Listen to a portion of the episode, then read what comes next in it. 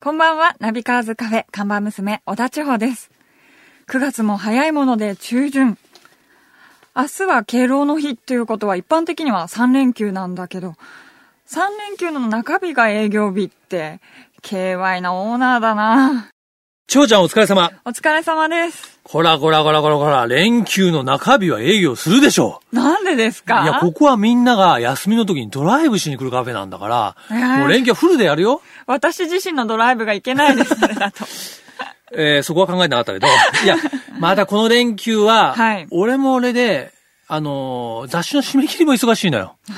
だから、ちょっと今日は来たけど、明日は来れないから、ちょっと一人で回しといえーて。じゃあ明日も仕事なんですか？もちろん。どこ書き入れ時、書き入れ時。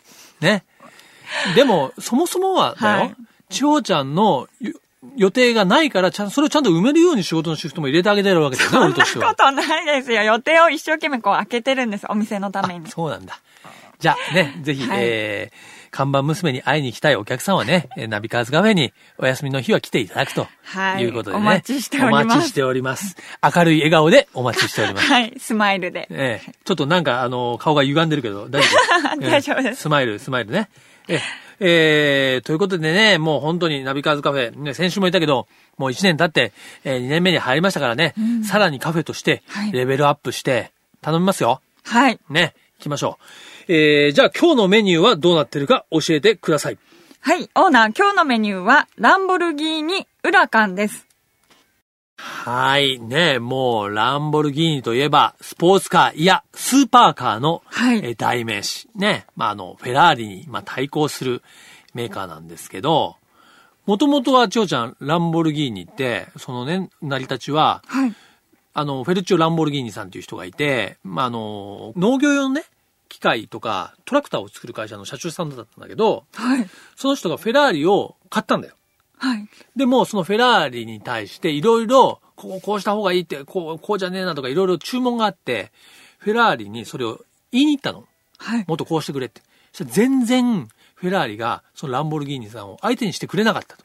はい。もう、あの、門前払いじゃないけども、オーナーになったのに。はい。それで、カッとしたランボルギーニさんは、はいなんと、俺がフェラーリよりすごい車を作るって言って作ったのがランボルギーニ。そうそういうストーリーがあるんですねあるんですよ。だから、まあ、フェラーリのはいマークは羽馬っていう、プランシングホースっていうね馬なんだけど、一方でランボルギーニのマークは知ってる？闘牛のマ牛。はい。そう、馬に牛でぶつけたんだよ。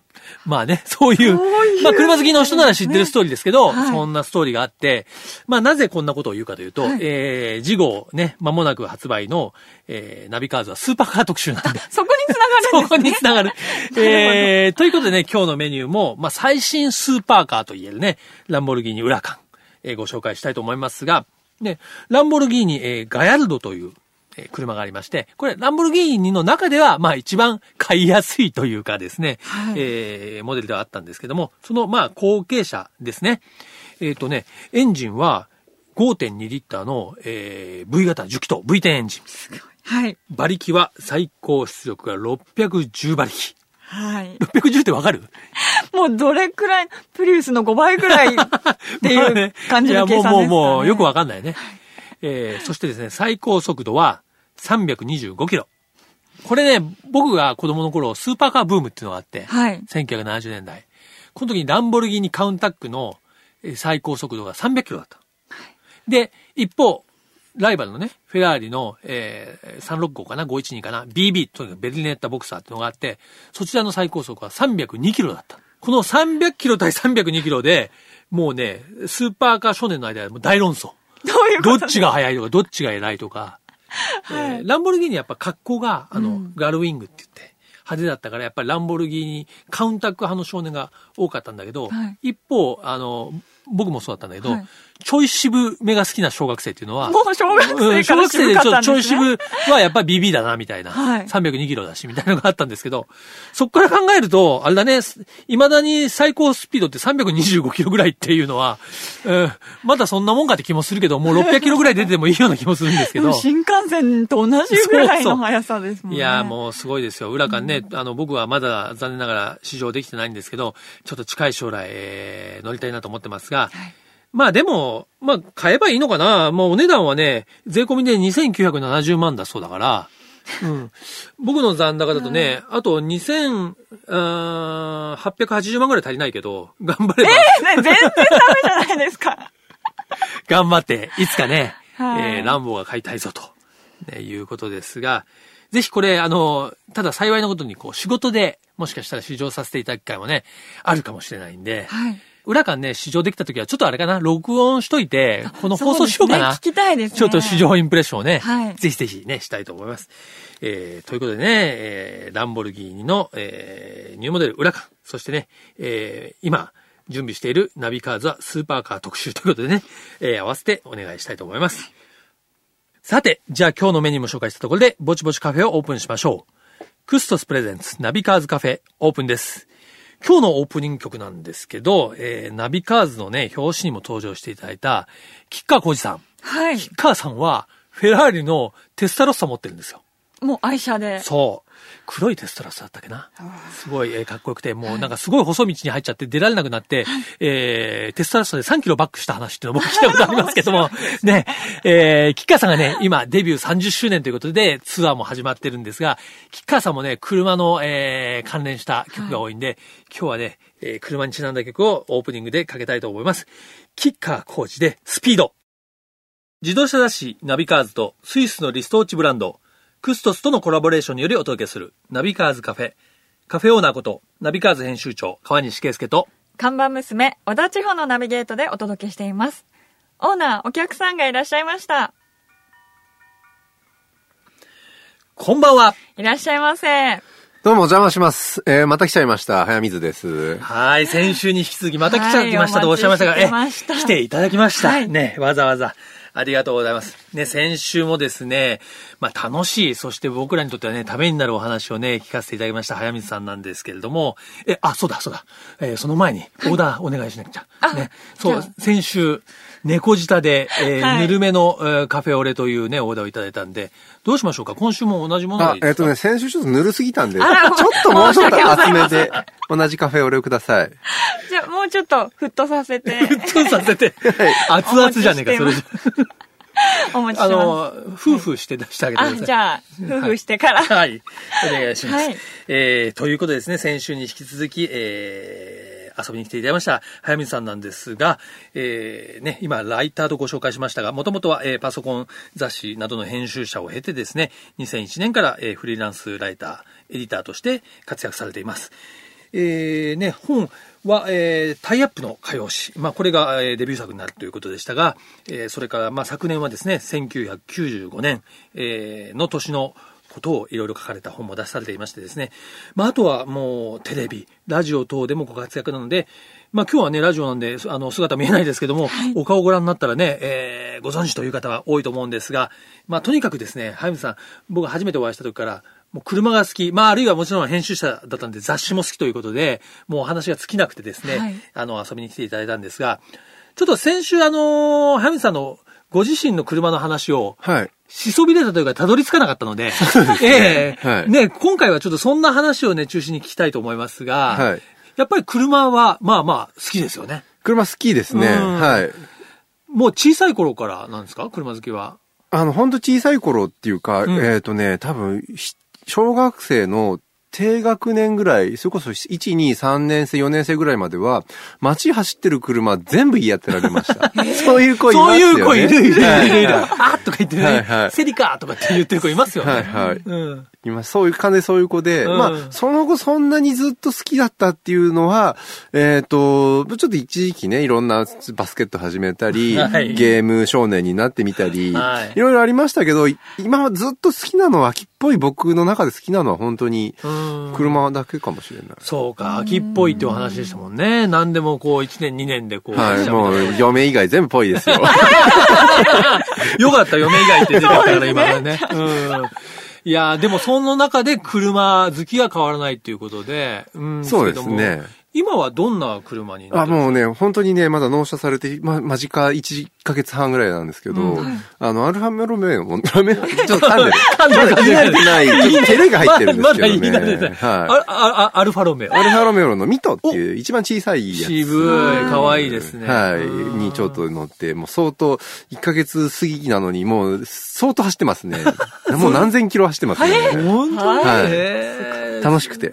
それはもう、ただ走るためにも走っちゃうって感じなんですか？無駄になんかね、首都高とか、ぐるぐるぐるしてしまったり、折り損なったわけではないのにみたいな。なるほど。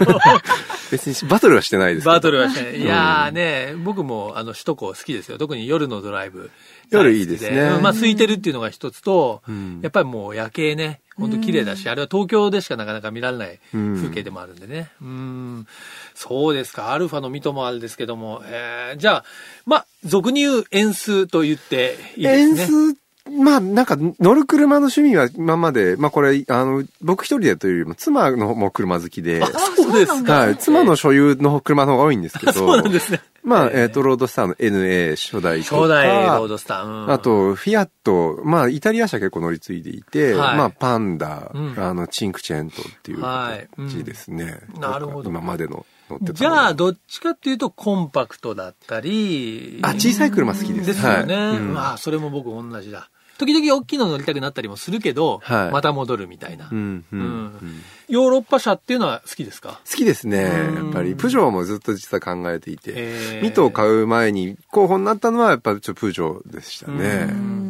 そう、でも早水さんはね、まあ、もうライターとしての活動も長いんですけども、はい、そういう自動車の雑誌とかに書いたりしたことはあるんですか？自動車雑誌夢ですね。あ、そうなんですか？はい。自動車雑誌ってやっぱり、選ばれた人たちが書いてる世界ですよ。いやいやいや、そうです、自動車ジャーナリストってやっぱライター界の中でも、うん、ちょっとヒエラルキーが高いというかですね。いや、あのね、やっぱり小林翔太郎先生を筆頭にですね、はい。はい。徳大寺先生を筆頭にですね、ああいう、あの人たちっていわゆる文化を語るというか、ファッションのことも語れるし、その海外のマナーについても語るし、やっぱ、オールマイティな分野のライターの最高峰がやっぱ自動車ライターだっていうのがあって、その辺の方々が僕の憧れのね、あの、全然接点ないですけど、うん、自動車雑誌で活躍されている方っていうのがあるから、いつかは書いてみたい世界ですね。そうですね。確かに自動車って、その国で作ってる工業製品として、はい、多分一番、まあ値段が高かったり、はい、いろんな技術とか素材が集約された工業製品であって、だからやっぱりその車をこう語ったり評論するっていうのは、うん、やっぱその人自身がいろいろやっぱ知識があって、はい、ね、今おっしゃったように車だけじゃなくて、うん、例えばイタリアの車を語るときに、うん、イタリアの料理とか、イタリアのいろんな土地の文化のことも知ってた方が、やっぱりその評論に深みが出るからっていうのを僕もやっぱりナビの時にね、言われてましたよね。はい、しかも文化って、やっぱその、調べて書いたじゃダメなんですよ。洋服について書く、食べ物について書くって、それを食べ慣れて着慣れてないと 資格ないじゃないですか。そうですね。そういう意味では、あの上の世代の人たちはみんな本当に普段からおしゃれですよね。ねびっくりするぐらいね。面白いですね。でも我々みたいに自動車雑誌の編集者からするとね、はい、その自動車評論家とか自動車ライターの方に書いていただくのは当たり前で、はい、で、いつもどこかで、そう自動車ライターとか自動車評論家じゃない人が、自動車のことを書いてくれたら、どういうこと書くんだろうなとかってやっぱ思ってるところがあるんですよ。はいはい。だから逆に早水さんみたいに、まあ車の専門家じゃないけれども、うん、車が好きでよく知っていて、っていう人が書いてくれたらね、むしろ面白いかなって思ったりするんですけどね。本当ですか、うん、いやー、ということでね、もうちょっと1ヶ月早水さんで言ってもいいかなと思いますが、いやいや、実はこの番組はですね、えー、クストスという、ま、あの、スイスの腕時計の、はい、あの、非常に高級な腕時計のブランドなんですけども、えー、まあ、そちらがスポンサードしておりまして、そのクストスというブランドはね、あの、時計としては若いブランドなんですけども、はい、そのチャレンジというテーマを掲げているブランドなんですね。うんうん、で、それにちょっと、あの、まあ、あやかってと言いますか、この番組にお見えになった、えー、ゲストの方にも、はい、毎回その方のチャレンジを伺ってるんですね。はい、もう大なり小なり、はい、えー、パブリックなことから個人的なことまで何でもいいんですが、早水さんの今のチャレンジというと。はい。えっ、ー、とね、ちょっとね、これチャレンジって言っていいのかあれなんですけど、今年の夏から、二拠点生活にちょっと挑戦してみ二拠点ですよ。二拠点生活。はい。僕もともと都心に住まなきゃダメと思って、まあ職業柄、なるべく都心に住もうと思ってたんですけど、えっ、と、それだけじゃなくて、ちょっと今、田舎、うん海があるところにちょっとね、いいね仕事場兼遊び場を借りてですね。別荘ってことですえっ、とね、まあ、あのー 別荘まで行かないです。部屋です、部屋。部屋ちっちゃい部屋を借りてですね、そこと東京行き来してるんですえよ。、あの、どこです？場所はどちらの方？えっ、とね、千葉県の外房ですね。お御宿って場所あです。九十九はいいですね。ちょっとあの、僕も、え、長ちゃんもね、はいあの、ちょっと千葉育ちなんで海といえば九十九里。御宿ですね、はいはいやっぱり。いや、本当あそこら辺ドライブコースとしても最高で、うん九十九里有料道路を通っていく、まあ、アクアラインを経由していくこともできるんですけどその、やっぱ、その、1時間半ぐらい意外に近いんですよね。そうですね。都心からね。いや、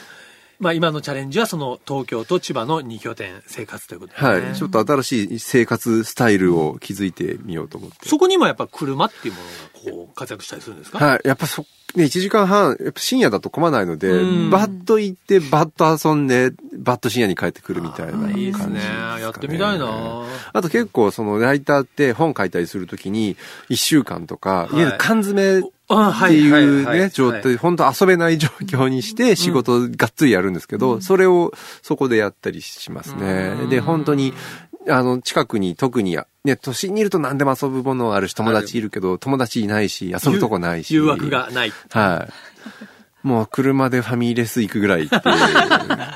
いいですね。それはね。なるほど。いやーでも、先週も伺いましたけどもね、ハミさんはまあ車も好きで、そして音楽も好きで、もう子供の頃から、車の免許ない頃から、えー、ドライブミュージックのカセットを作ってたっていう。そう、カセットっていうのは多分ね、最終世代だと思います、僕の世代。エアチェックとか。そうですよね。うんエアチェック、タイヤではなく。あ、エアチェックご存知ないですよね。もうラジオの仕事してるのに。こういう FM とか、好きな曲、とにかく録音して、それを後で自分で編集したりするんですよ。あ、もう自分でカットしたり。ダブルカセットって言って ダビングね。ダビング。ダビング。そうです。で、好きな曲だけが入っている曲を、じゃあ1曲目はこれから始まる竹内まりやで始めて、みたいな感じで考えて、で、じゃあこうちょうど海が見えるところ、35分ぐらいのところでこれかかるようにしようとか、サザンにしようとあかー。杉山清隆にしようとかね。そうですね。うん。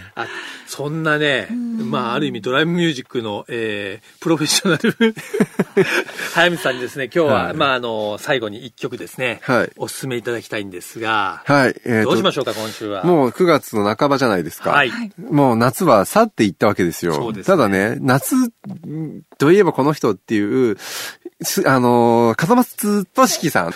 えっ、ーエンドサマーっていう曲がありまして、この曲には夏とクリスマスしかないっていう 歌詞の世界なんですよ。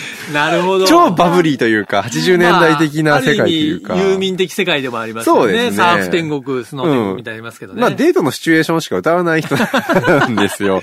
まさにドライブミュージックにはぴうん。ったりという。うん。夏とクリスマスの世界観のちょっと曲を聴いていただければと思います。はい。えね、ということで、えー、2週にわたってですね、えー、早水健郎さんに、えー遊びに来ていただきましたが、ね、ちょっとまた、えー、そう遠からず遊びに来ていただきたいなと。ーじゃあクリスマスになったら12月あたりに。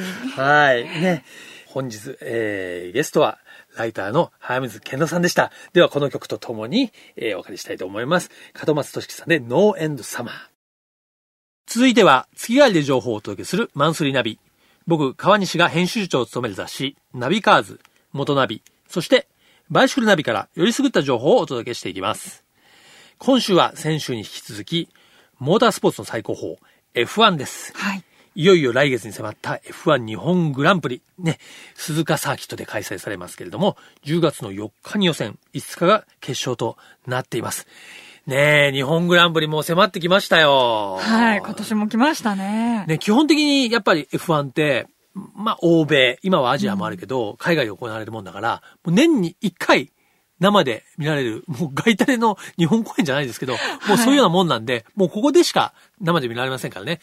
僕は去年ちょっと取材があって、ね、えー鈴鹿行かせてもらったんですけども、やっぱりね、鈴鹿サーキットが、あのーその時だけ本当にね、なんか国際色に染まるっていうかね、あの、三重県の鈴鹿市ではなくなったかのようなね、感じになるんだよね。はい、そうですね。うん。もう本当に人もいっぱいで、そう。見ますしね。そうなんだよね。で、やっぱりあの、パドックね。うん、やっぱりね、いろんなレースがあるけど、F1 のパドックはやっぱ特別。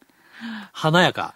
入ったことないんですよね。あ、そっか。はい。僕はね、去年ね、そのタイヤのピレリの、えー、ちょっと関係の取材で行ったんだけども、本当に、なんていうのかな、お酒とかね、食事がもうこう美味しいのが楽しめて、結構そういうのをね、お酒飲んだり、食べたりしながら、レースとかが見れるんですよ。本当に。ね、まあ、だから本当セレブリティの社交場みたいなね、はい、ところが、あの、F1 ってあるんだけど、まあ、それが体験できるっていうのはね、うん、だからやっぱり、あれじゃない？海外のレースでも、その、著名人とかも来てるし、うん、ね、日本でもやっぱりね、いろいろ、こう、有名な歌手とか、タレントの人も見かけるし、ね、そういう政財界の人も見かけるしね。だからなんか、僕らなんかだと、そういう人、あ、あの人いた、みたいのを見るだけでも結構ね、楽しめたりしますけどね。はい。うん、オーナーもそんな日本人代表で、いやいや、私は、あの、もう取材に、取材者として行ってまいりましたが、はい、あともう一つのね、話題は、ちょっと来年からなんだけど、マクラーレンホンダの復活っていうのがあってね、はい、これ、もう僕ら世代にとってはね、やっぱ F1 といえばね、マクラーレンホンダ、アイトンセナ、えー、という世界なんだけど、うん、やっぱり、あまりにもね、あの時もう強すぎて、はい。ね、もうあの、勝ちまくっちゃうから、ある意味ちょっと、ホンダも、い、価値をね、こう見出しにくくなって、はい、そのライバルが不在になっちゃったから、F1 からまあ離れたっていうのもあるんだけど、また、来年からそのマクラーレンとホンダの、まあ我々にとっても夢のカップリングだよね。これが始まるってことで、もう今からね、F1 ファン、モータースポーツさんは盛り上がってますから。はい。うん。で今年はある意味、その、マクラーレンホンダが復活する前の年の、まあ、日本グランプリということで、まあ、いろんな見方が、まあ、できますよね。うん。あの、小倉さんが前にゲストに来てくださった時も、いろいろ話したけど、はい、今年はエンジンの排気量が、1.6リッターのターボってすごい小さくなったり、はい、その改正システムって言ってね、うん、ちょっとハイブリッドみたいなものを使ったり、すごく実験的になったから、うん、まあ、過渡期と言われて、今年の F1 は音がしょぼいとか、なんか格好が悪いとか聞くでしょ、はい、いるんだけど、やっぱりこれもしかしたら来年、なんかすごく面白くなるための布石かもしれないなというふうに言ってるジャーナリストもいるんで、うん、ぜひね、そういう意味では今年の日本グランプリを目撃しておいたらいいんじゃないかなというふうに思います。ね。えー、ということで、10月4日予選、5日決勝、鈴鹿サーキットで行われる F1 日本グランプリ。ね。ぜひ、行ける方は生で、行けない方は今年ね、えー、テレビで見られるということですから、えー、ぜひ目撃してください。クストス presents、ナビカーズカフェ、オーナーの川西圭介と、看板娘、小田千穂でお送りしてきました。はい。ということでね、先週、今週ね、ライターの早水さんに来ていただきましたが、やっぱりお話上手だね。さすがですよね。なんか説得力がやっぱりありますよね。ある。で、で、物を書く人なんだけど、はい、やっぱりテレビとかラジオもやってるから、なんかそれをね、ちゃんとこう噛み砕いて、我々にもわかるよね。もう、はい、もうわかりやすかったですね。ねいや、今後もね、本当にもう自動車、ね、関連のお客さんもそうですけど、今日みたいに、ね、まあ文化系なんだけど車が好きとか、ね、いろんな方にですね、ぜひこのカフェに来て、えー、いろんな車の話をね、聞かせていただきたいなというふうに思いますね。えー、まあ2年目を迎えてね、ますます、えー、我々パワーアップしていこうと思うんで、ナビカーズカフェ引き続きよろしくお願いします。はい。カフェのアドレスは、ナビカーズアットマーク、fm 富士 .jp、navicars アットマーク、fm 富士 .jp までお待ちしております。はい。毎週日曜日、夕方5時30分からオープンする、車好きが集まるカフェ、ナビカーズカフェ。また来週です。お車を運転中の皆さん、安全運転でお願いします。クストス presents、ナビカーズカフェ。オーナーの川西圭介と、看板娘、小田千穂でした。それでは皆さん、楽しいドライブを。来週もご来店お待ちしております。Have a good coffee and drive!